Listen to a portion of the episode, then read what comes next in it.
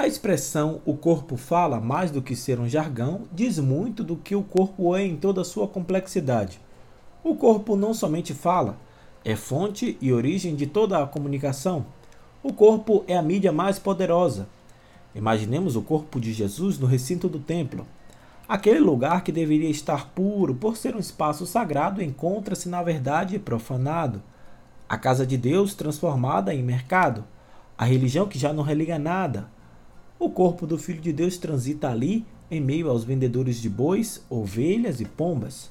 Observemos as mãos de Jesus, como os dedos se movem, como ele franze a testa e seus olhos miram tamanha degradação. A firmeza do gesto subsequente é determinante para o que acontecerá com Jesus mais tarde a morte de cruz. Os vendilhões do templo não sossegarão enquanto não tirarem de cena aquele que fez um açoite de cordas virou as mesas e espalhou as moedas dos cambistas, pôs abaixo os esquemas corruptos. Naquele dia, quando seu corpo sagrado for levantado no madeiro, exposto, humilhado pela morte mais infame, os malvados pensarão tê-lo eliminado. Só que quando tudo parecer terminado, na verdade estará começando. Abre aspas. Derrubai este templo e em três dias o reconstruirei. Fecha aspas. Poder nenhum destrói o amor. O texto do evangelho de hoje nos aproxima do contexto da celebração da Páscoa. João, evangelista, relata a primeira Páscoa em que Jesus sobe para o templo de Jerusalém em sua missão. As leituras apresentam forte convite a viver a fé em Deus na fidelidade radical. A caminhada quaresmal nos recorda a profunda experiência exodal de Israel que se encontra com Deus no deserto e recebe os mandamentos. A quaresma é tempo propício para reconhecermos que precisamos ser conduzidos por Deus. É tempo de renovar o coração e nos convertermos. Os dez mandamentos nos direcionam para uma vida nova, como Israel, rumo à terra que Deus lhe reservou. O Decálogo é o grande dom de Deus ao seu povo liberto, e sua observância é sinal de compromisso com a aliança que Deus estabelece com Israel. Essa orientação divina é oferecida ao povo escolhido para obter a felicidade verdadeira, praticar a misericórdia e experimentar as bênçãos do Senhor. A primeira leitura e o Evangelho nos apontam caminhos para construir nossa relação com Deus. Dessa relação depende como nos relacionamos com as pessoas e com os demais aspectos de nossa vida. Os mandamentos e o templo são dons de Deus inegociáveis, não podem se tornar mercadoria são fonte de vida e não de lucro. O povo de Deus sempre manteve viva a memória do seu passado, sua tradição religiosa e cultural. O Evangelho relata o incidente da indignação de Jesus diante dos líderes religiosos do templo, que transformam o lugar sagrado num mercado religioso econômico. Esse era um sinal evidente de que os mandamentos não estavam sendo observados. O Decálogo estabelece que tudo aquilo que se refere a Deus deve estar em primeiro lugar. Para Israel, a montanha sagrada e o templo eram lugares de encontro de Deus com seu povo. Esses lugares não poderiam ter outra função que não fossem o culto e a oração.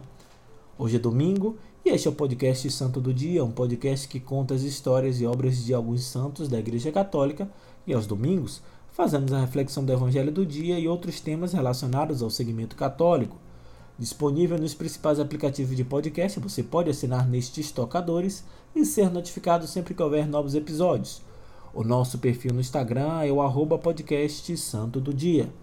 Neste 7 de março, vamos refletir sobre o Evangelho do terceiro domingo da quaresma, João capítulo 2, versículos de 13 a 25, baseado nos roteiros homiléticos da revista Vida Pastoral, escrito pela irmã Isabel Patuso e padre Antônio Iraildo de Brito, escrevendo para a editora Paulus.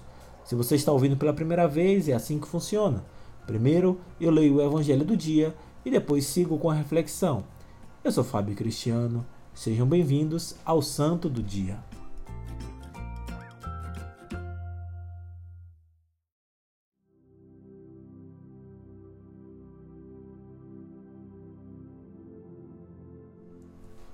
Leitura do Evangelho de Nosso Senhor Jesus Cristo segundo São João. Estava próxima a Páscoa dos judeus e Jesus subiu a Jerusalém. No templo, encontrou os vendedores de bois, ovelhas e pombas e os cambistas que estavam aí sentados.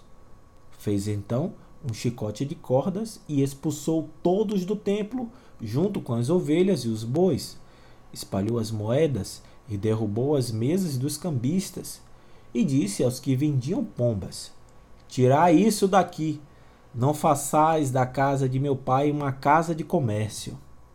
Seus discípulos lembraram-se mais tarde que a Escritura diz: O zelo por tua casa me consumirá. Então os judeus perguntaram a Jesus: Que sinal nos mostras para agir assim? Ele respondeu: Destruí este templo e em três dias eu o levantarei. Os judeus disseram: Quarenta e seis anos foram precisos para a construção deste santuário e tu o levantarás em três dias?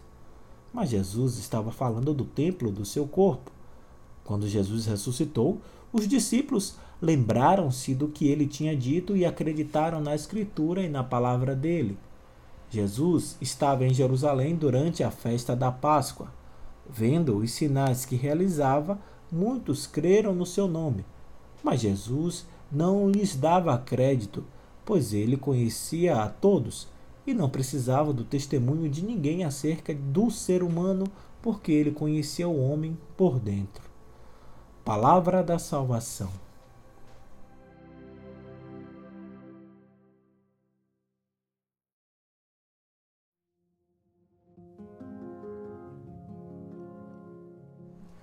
Jesus, como os judeus piedosos de seu tempo, tinha grande respeito pelo templo como lugar sagrado para prestar culto a Deus, orar, celebrar as festas litúrgicas importantes e receber as bênçãos divinas. Sua indignação apresentada no Evangelho de hoje não é consequência de uma explosão de raiva. É, antes de tudo, um zelo pelas tradições sagradas e pelo templo. Primeiramente, o evangelista nos dá uma informação importante. O evento se desenvolve próximo da Páscoa dos judeus e não na Páscoa do Senhor, pois no Evangelho de João, a Páscoa do Senhor se realiza no contexto da paixão, morte e ressurreição. A peregrinação dos fiéis piedosos a Jerusalém por ocasião da Páscoa fomentava intenso comércio no templo. Segundo a tradição judaica, o templo, a sinagoga e a Torá eram sagrados. Tornar o templo num lugar de comércio significava desprezo pela tradição. Significava retirar do povo a sacralidade do templo e a oportunidade de fazer suas orações e prestar culto como expressão da fé judaica. É diante dessa realidade que Jesus é tomado de indignação para purificar o templo já no início de sua missão. Os vendedores são apresentados como coletividade que comercializava toda sorte de animais. Juntamente com eles, o texto também menciona os cambistas que lucravam com essa festa litúrgica. Para Jesus, a atividade comercial era incompatível com a função religiosa do templo. O comércio é o lugar onde se busca o lucro econômico e a satisfação das necessidades materiais. O mercado deveria ter seu lugar próprio, pois tem finalidades específicas.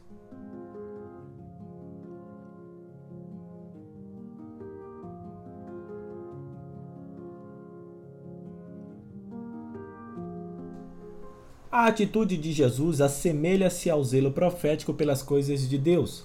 O chicote era símbolo proverbial para designar as dores que marcariam o tempo inaugural da era messiânica.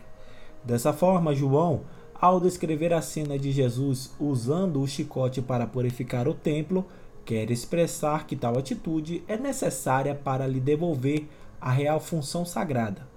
Indiretamente, o texto quer afirmar que Jesus é o Messias esperado. Ele cumpre a profecia de Zacarias capítulo 14, versículo 21, que diz: Não haverá mais vendedor na casa de Javé dos exércitos naquele dia.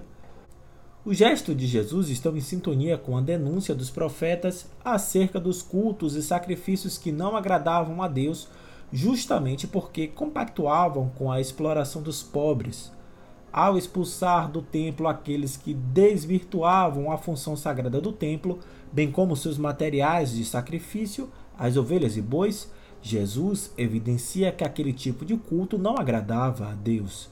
Ele age como filho zeloso que recupera o sentido original do culto, da oração e do lugar sagrado. Sua frase aos comerciantes do templo é, na verdade, uma exortação, forte apelo a não transformar a casa do Pai em casa de comércio. Além disso, lhes dará a oportunidade de se converter da prática da injustiça que implicitamente estava relacionada com a exploração comercial daqueles que atuavam no templo. Em resposta aos judeus, que pedem um sinal como prova de que ele é de fato o Messias enviado, Jesus indiretamente indica que o sinal será sua morte de cruz. O texto faz alusão à sua ressurreição, que ocorrerá três dias depois de sua morte, quando Jesus se tornará o novo templo. Seus discípulos irão compreender esses fatos somente depois de sua ressurreição. Simbolicamente, as atitudes de Jesus nesse contexto anunciam sua missão de libertar e purificar seu povo. Assim, ele recupera o verdadeiro sentido do culto a Deus e das tradições sagradas.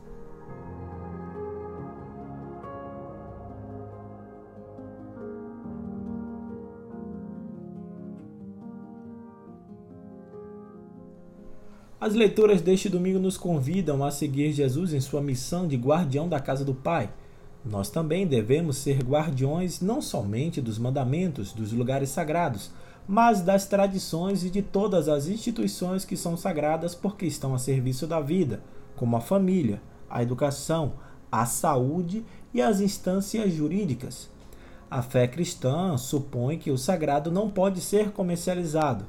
As Escrituras nos apontam muitas formas de comercializar os bens sagrados. Os Dez Mandamentos e o Templo apresentados hoje nos recordam que o sagrado é inegociável. O comércio no templo simboliza qualquer atitude de desrespeito por tudo que há de sagrado em nosso meio. Não podemos negociar os bens que estão em função da vida.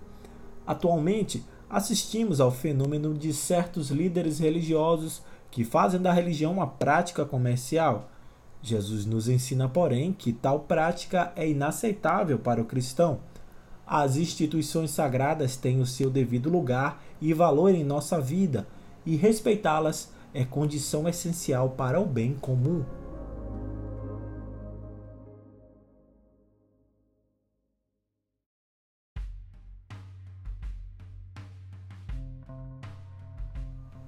O corpo de Jesus é o verdadeiro templo.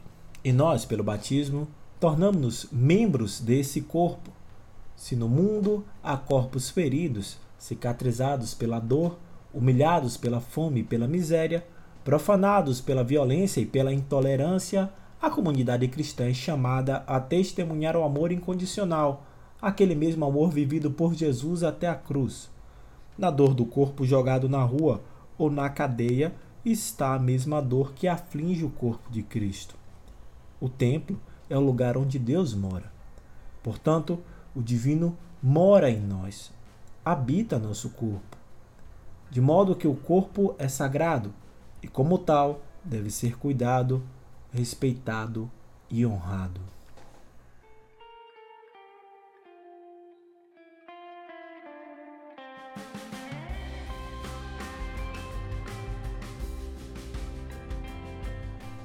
Muito obrigado por sua audiência, pelo seu carinho e suas orações.